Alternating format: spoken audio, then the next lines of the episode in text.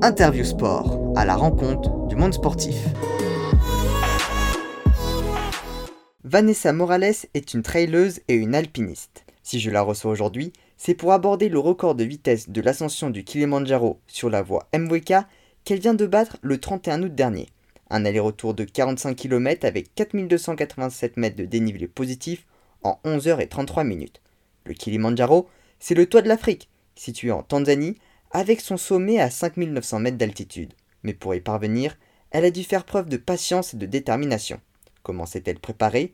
Comment s'est déroulée son expédition? Et même ses expéditions? Et quels sont ses futurs projets? Tout ça c'est maintenant dans Interview Sport. Interview Sport, à la rencontre du monde sportif. Bonjour Vanessa Morales, je te souhaite la bienvenue sur le podcast. Bonjour. Peux-tu te présenter s'il te plaît? Alors oui, je me présente. Donc euh, je suis originaire des Pyrénées-Orientales de Font-Romeu. Euh, je suis issue du patinage artistique à la base, où j'étais en sport-études euh, au lycée climatique et sportif de Font-Romeu pendant quelques années. J'ai souffert d'un syndrome d'éloge assez jeune qui m'a fait arrêter en fait la pratique du patinage et assez rapidement je me suis orientée sur la course en montagne. Et donc voilà, aujourd'hui à 38 ans, je suis pleine de projets un peu fous à travers le monde et en lien avec la course et la montagne. Et pourquoi justement avoir commencé avec du patinage artistique? Bah, en fait, ça a été une évidence pour moi. À l'âge de 4 ans, on m'a mis des patins aux pieds et puis euh, j'ai grandi avec ça, quoi. Voilà. Et quand tu es passé au trail, qu'est-ce qui te, pré- qu'est-ce qui te plaisait le plus euh, dedans? Alors, euh, moi, c'est trail, mais c'est surtout aller chercher la haute montagne, le froid, euh, la glace. Euh, en fait, je pense que ça fait du lien avec le patinage où j'ai ce besoin de ressentir vraiment le froid sur le visage quand je cours. Les, un peu les mêmes sensations au final que, que j'avais quand je patinais. Donc tu es plutôt bien fourromeux avec, euh, avec euh, l'hiver. Est-ce que tu fais aussi du ski alpinisme ou d'autres pratiques euh, côté? L'hiver, c'est essentiellement beaucoup de ski de rando, ski euh, et alpinisme. Là, je pratique un peu de cascade de glace pour m'orienter sur l'Himalaya. Et donc, j'essaie de pratiquer vraiment les, les manips spécifiques à l'Himalaya. Et je rejoins un petit peu les patins aussi. Donc, voilà. Et à côté de cela, tu es euh, également infirmière et sapeur-pompier volontaire. Alors déjà, comment tu gères toutes ces activités et ce dévouement pour les autres, il est important pour toi? Ben, en fait, je me vois pas fonctionner autrement que de donner. euh, J'ai besoin d'échanges. Donc, euh, tous mes projets sportifs tournent autour du médical. J'accompagne des gens qui sont atteints de sclérose en plaques sur plusieurs ascensions.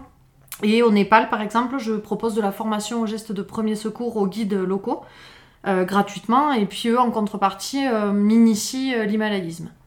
D'accord, Voilà. donc c'est ça, tu cours pour la Ligue française contre la sclérose en plaques. Oui. Euh, déjà, est-ce que tu peux nous parler de cette maladie? Bah, la sclérose en plaques, c'est une maladie qui est auto-immune et neurodégénérative, que je connais malheureusement euh, de trop près, puisque pas mal de mes proches sont atteints de, de cette pathologie.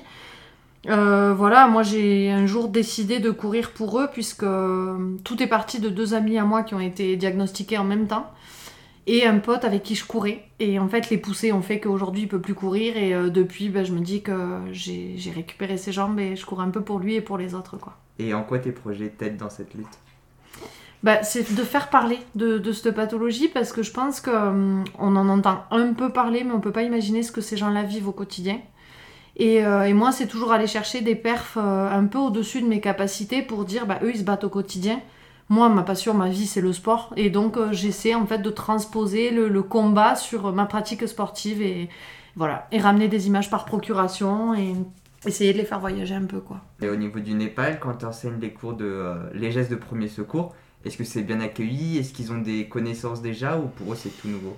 Certains guides sont formés, euh, mais il y en a beaucoup qui ne le sont pas. Donc en fait, c'est vraiment bienvenu. Et puis en plus, c'est un peu ludique pour eux, puisque c'est nouveau, c'est voilà, rigolo, entre guillemets. Et après, ils le mettent en pratique. Donc euh, ouais, c'est plutôt bien accueilli. Ouais. Moi j'aimerais maintenant qu'on aborde le sujet principal de cet épisode, ta quête du record de vitesse d'ascension du Kilimanjaro. Mm. Si je me trompe pas, tout a commencé en 2019. Comment est venue cette idée?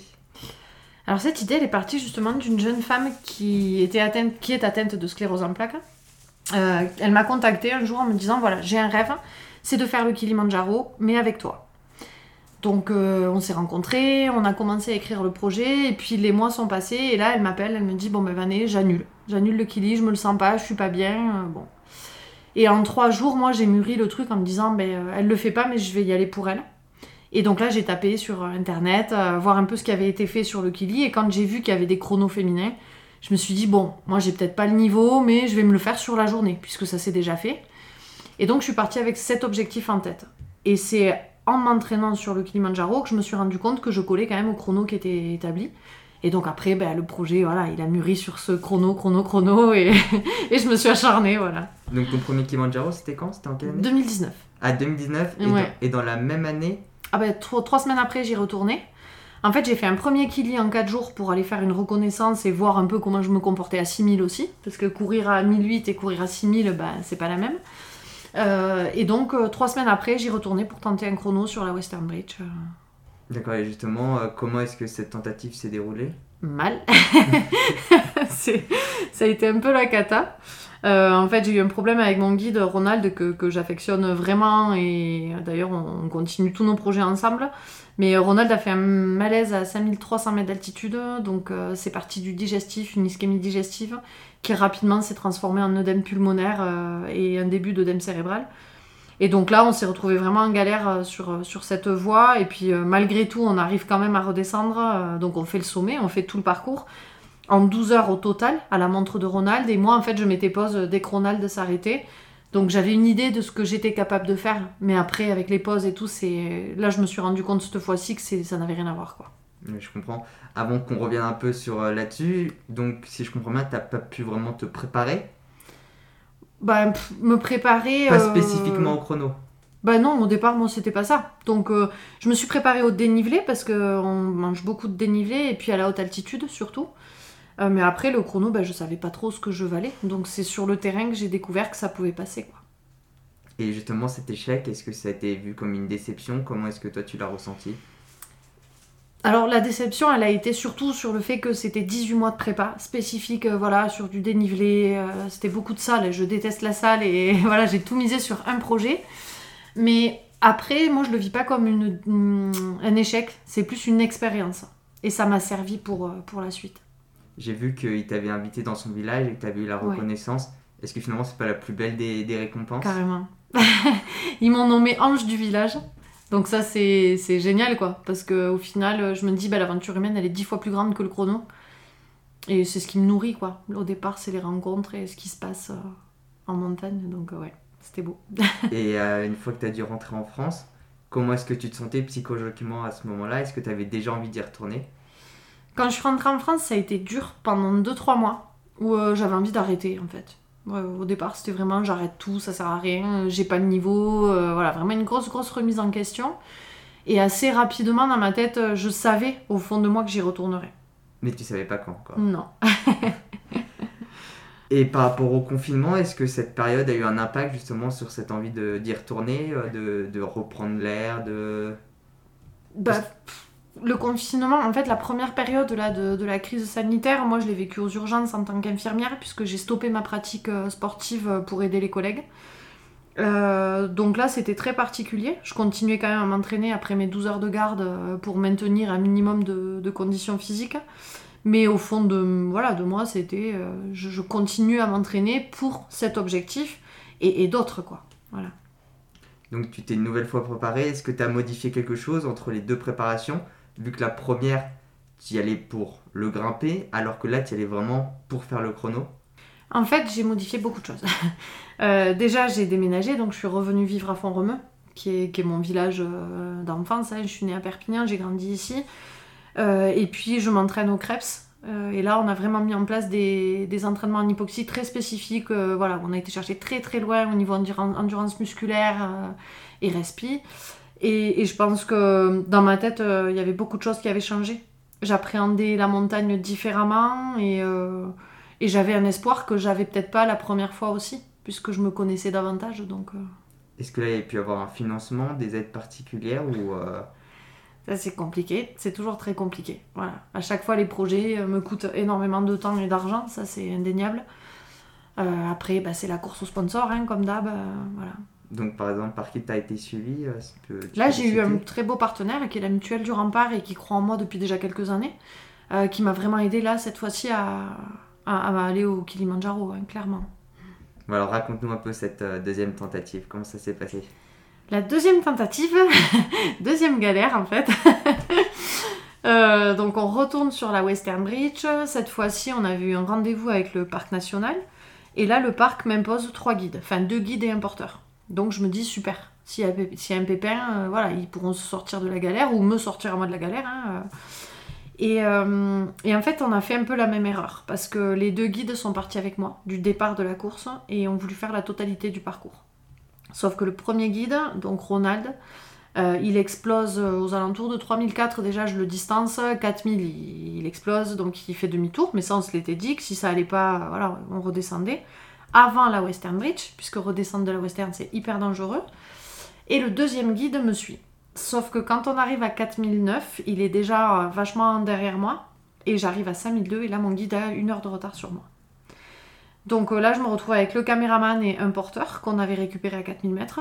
Euh, et avec le caméraman, on essaie de trouver la trace sur la western, sauf qu'il y avait du brouillard et que là, ben, on se pomme. Enfin, impossible de trouver la trace. Le froid nous prend, puisque brouillard givrant, donc ça va très très vite. Et, là, je prends conscience que le guide est à. Alors, c'était pas tout à fait une heure, j'exagère, c'était 54 minutes. J'ai chronométré quand je l'ai attendu. Et donc là, on se dit, ben, on n'a pas le choix, il faut attendre le guide. Sauf que quand il arrive, moi je suis gelée, j'ai des troubles de la vision, des troubles de l'audition, enfin voilà, c'est la galère. je suis à 5002, 5003, euh, pas bien du tout. Et à ce moment-là, en fait, j'arrête, euh, dans ma tête, je sais que la course est foutue, et je suis en 5h46 là-haut. Donc je sais qu'il me reste 600 de D+, et que je suis au sommet, et que je redescends, et que le chrono il est tout à fait jouable. Et encore une fois, en fait, je vois ce même, cette même journée, euh, voilà, après toute cette prépa, je me dis encore une fois, j'arrête le chrono ici et c'est fini. Est-ce que ça c'était un manque d'acclimatation? T'étais pas grimpé, t'avais pas grimpé avant le, Kilimanjaro Alors si, j'ai fait le Kilimanjaro 4 euh, jours avant. Euh, donc j'étais super bien acclimatée. Ce qui se passe, c'est que quand tu montes très très vite à haute altitude, il faut redescendre aussi vite. Tu peux pas stagner d'un coup à 5002, 5003, parce que là ton corps c'est trop brutal. Après, si je l'avais refait euh, sur deux jours, ça passait vraiment bien quoi. Mais là, c'est surtout le froid c'est euh, j'ai pas fait un cérébral c'est vraiment euh, l'hypothermie liée à l'altitude qui a fait que bah, l'état général se dégrade très vite quoi mais par contre le guide qui est venu avec moi qui donc me rejoint à 5002 euh, on a quand même fait le sommet parce que je me suis dit je m'en fous ce qui lit j'aurai pas le chrono mais je vais le faire sur la journée. Donc je le fais en 15h58 ça reste une grosse montagne, j'étais quand même satisfaite de me dire bon allez tu l'as ravalé sur la journée, certes je suis loin du chrono mais euh, bon il y avait cette fierté entre guillemets, euh, peut-être un peu de catalane qui lâche rien. Et, donc sur la redescente quand même le guide est évacué à nouveau, donc là on revit aussi un peu le cauchemar parce que c'est toujours pénible de voir un mec pas bien à cause de mes, mes délires à moi. et puis bon au final ça se passe très bien pour lui, il part avec les secours et voilà ça finit bien. Donc voilà, j'avais fait un premier kili, quatre jours après j'en fais un deuxième. Et sauf que bah, rentrer avec une défaite, c'était juste pas possible cette année. Donc, euh, Donc j'ai brillé et je l'ai fait une troisième fois. Donc une troisième fois en, en 9 jours ben, en fait, deux jours après, je repartais sur le kili, ouais. Et comment t'as récupéré entre temps Parce que ça reste quand même des efforts je assez. Sais pas. Euh, je, je sais pas du tout. Et je, j'ai, en fait, le lendemain de la course, j'avais rien pas une courbature, j'avais mal nulle part. Et c'est là où je me suis dit, mais non, mais attends, t'es fraîche comme tout, t'y retournes. Donc j'ai pas, j'ai pas vraiment eu le temps de récupérer, et puis j'ai, j'ai pas cherché à récupérer quoi. Dans ma tête, c'était euh, je reprogramme la journée et on fonce. Donc c'est troisième tentative. Ouais, troisième tentative. là c'est, un peu fou quoi. Même euh, moi, après coup, je me suis dit, mais t'es jobarde. c'est trois fois 6000 quoi. Enfin, on est à 5895 mètres. Euh, et ouais, non, je sais pas, c'était fou, mais sans regret en tout cas. Et cette fois-ci, c'est passé? Alors cette fois-ci c'est passé, par contre j'ai pas pu emprunter la Western Bridge parce qu'au niveau du parc national c'était compliqué vraiment pour mettre des gars euh, qui été acclimatés parce que enfin le parc national s'est dit il faut plus que les guides la suivent. Donc il faut laisser des gars sur la montagne qui, la, qui, la, qui prendront des relais quoi. Et donc ils m'ont autorisé la Mueca. Donc là il y avait un chrono qui était établi en 13h30 depuis 2018 et, euh, et en fait j'ai été chercher ce chrono. Donc voilà. Et c'est quoi la différence entre les deux voies? Bah, La Western Bridge, elle est, elle est, assez dangereuse, elle est fermée. C'est une voie qui est quasiment plus empruntée. D'ailleurs, il y a beaucoup de guides qui refusent les accompagnements euh, parce qu'elle est casse-gueule, quoi. Donc, euh, Mais c'est ma préférée. Parce qu'évidemment, elle est hostile, elle, est... elle ressemble à aucune autre voie du Kili. Après, la Mueca, elle, elle est un peu plus longue. Donc, euh, moi qui. Bizarrement, je vais, je vais dire un truc bizarre, mais Euh, courir très très longtemps, ça me gonfle assez vite. Donc euh, là, je me suis dit, ah, je me rajoute des bornes. Et, bon, au final, elle se grimpe bien. Et, euh, et, là, je suis super contente parce que quand je prends le départ de la course, dans ma tête, je me dis, tu vas pas y arriver. Enfin, c'est pas possible de refaire un 6000 en aussi peu de temps. voilà. Et puis au final, ben, je pars et là, en deux minutes, je me dis, mais c'est pas, mais c'est pas mes jambes. Qu'est-ce qui se passe quoi? J'avais rien, j'étais super bien. Donc là, je me dis, bah, prends la journée. J'étais avec mon pote là, qui est caméraman, et on s'est dit, bah, c'est une grosse journée montagne et euh, voilà, au feeling. Et en fait, le feeling fait que je le, je le sors en 11h33. Donc euh, là, c'est juste. Euh, enfin, je, je, pense que je l'ai pas encore réalisé ce chrono, mais ouais, 1h57 de moins que le premier chrono, donc ça me va. et pour officialiser un, record, comment ça se déroule? Est-ce qu'il y a un commissaire de course ou tout se fait avec la montre et le GPS Alors là, en fait, j'ai une balise GPS et deux montres. Donc, on a plusieurs tracés qu'on envoie au FKT. Donc, c'est un registre en fait qui euh, officialise les chronos. C'est étudié pendant 2-3 jours et ensuite ils nous disent bah oui ou non, quoi, ça passe ou pas. Ou le, si le parcours est nickel, ça passe. Et ça y est, il est validé. Il est validé. Oui. Donc c'est un, un, record, c'est pas celui que tu voulais. Mm. Est-ce que tu comptes essayer d'aller chercher le, euh, western ou euh... Oui, évidemment. évidemment, je... Encore une fois, comme je me dis, si je l'avais pas dans les jambes, j'arrêterais. Au bout d'un moment, tu te dis stop. Mais là, je sais qu'à chaque fois, quand j'arrive sur ce western, et encore là, là, je me dis en 5h46, je, je suis à ce niveau-là, donc ça, ça peut passer. Donc oui, j'irai. Après, aujourd'hui, c'est Fernanda Maciel qui détient le record. C'est une super athlète et, elle le détient. De, c'est un très très beau chrono qu'elle a dessus. Donc, euh, je vais tenter de me rapprocher d'elle ou d'aller le chercher. Mais euh, voilà, faut pas oublier que la perf qu'elle a faite, euh, elle est magique parce que quand on voit la difficulté de l'organisation, la difficulté de la voix, enfin, respect à cette, à cette grande athlète. Et tu nous as dit que tu avais été suivi par un caméraman. Est-ce qu'il y aura une vidéo de, disponible Ouais, le teaser va bientôt sortir et après il y a la suite en fait, euh, puisque sur la première tentative euh, en 2019, on a fait un film, euh, Record à cœur, qui tourne encore dans les festivals. Et donc là, c'est la suite. Voilà. Je sais pas trop le titre encore, mais. Moi, je... on partagera ça, puis on essaiera de, suivre toutes ces aventures. Donc ça, tu nous as dit que tu aimerais retourner sur la voie MWK, ça va être une nouvelle expédition. Et en parlant de nouvelle expédition, j'aimerais que tu nous parles d'un tout autre projet que tu as mené euh, en Finlande, mhm. sensibiliser le grand public et lancer un appel aux dons pour faire avancer la recherche pour la sclérose en plaques, toujours. Qu'est-ce que tu peux nous dire sur cette expédition? Bah Là, encore une fois, c'est parti. Euh, je crois que j'ai organisé le truc en une semaine. En fait, en une journée, euh, j'ai un pote qui était en Finlande et je vois ces images d'aurore boréale et tout. Et je, lui dis, mais je l'appelle et je lui dis, mais il fait combien de degrés chez toi? Il me dit, bah là, aujourd'hui, on est à moins 40. Je dis, mais ça doit être magique de courir à moins 40 en fait. Et là, il me dit, bah, je sais pas, peut-être, ou pas. Et, donc, l'idée me vient, et je me dis, on peut faire un super truc avec les aurores boréales, euh, voilà, un petit film dont, je, je, donnerai les images à la Ligue. Et eux, ça peut leur faire un spot pub ou un truc comme ça. Donc, j'en parle à la Ligue, euh, qui valide le projet. Et en une semaine, ben, me voilà partie à Sariselka. Donc là, j'ai fait euh, Sariselka, Inari en courant, et c'était super galère parce qu'on peut pas courir partout, il y a tellement de neige et tout que j'ai dû sortir les skis. Euh, ça a été une semaine un peu folle. D'ailleurs, je me déchire un mollet euh, sur le troisième jour, euh, donc je faisais toutes les montées en marche arrière tellement j'avais mal au mollet. C'était n'importe quoi. Mais on a sorti un petit film et, l'aventure, encore une fois, elle était, elle était barge quoi. J'ai eu les aurores, j'ai eu tout, tout. Et la résistance au froid par rapport à l'altitude? C'est quoi le, pire Alors, ce qui est dur, c'est euh, le bronchospasme en fait. Parce qu'on a les bronches qui se collabent avec le froid. Donc, euh, les premiers jours, je partais avec euh, un bœuf, puis j'ai fini avec quatre bœufs. Enfin, vraiment des grosses protections sur les voies aériennes. Je me suis gelé les cils. Enfin, les premiers jours, ça a été vraiment la découverte. Donc, le grand froid, ouais, c'est super dur à gérer. Et là où ça rejoint un petit peu l'altitude, c'est qu'au niveau musculaire, on n'a rien. en fait, il n'y a pas de gaz ton sang oxygéné, il, il, privilégie en fait les organes nobles. Donc c'est euh, cœur, poumon, cerveau, et puis le reste, on s'en fout. Donc euh, t'as pas de jambes, t'as l'impression de pas avancer, tout est dur quoi. Moindre faux plat montant, t'as l'impression que c'est un kilomètre vertical. Et comment tu t'étais préparé à, ce froid? Bah, J'ai pas eu le temps de me préparer. Donc là, ça a été euh, d'entrer dans le frigo et puis à la débrouille quoi. D'accord, et cette année, 2021, s'annonce très chargé. Ça a commencé en mai dernier avec le, record sur le mont euh, mm. Olympe. 48,2 km, 3477 mètres de dénivelé positif en 5h56. et 9h40 pour l'aller-retour. Tu en veux euh, combien des records d'ascension? Je sais pas. En fait, je cours pas vraiment après les records. Je cours après des parcours qui me plaisent. Et, euh, et donc là, Olympe, c'est pareil. Encore une fois, ok, il y a des FKT, machin, mais je fais une reco. Donc je fais le sommet une première fois, et là, je me rends compte qu'il y a un couloir est qui bascule derrière.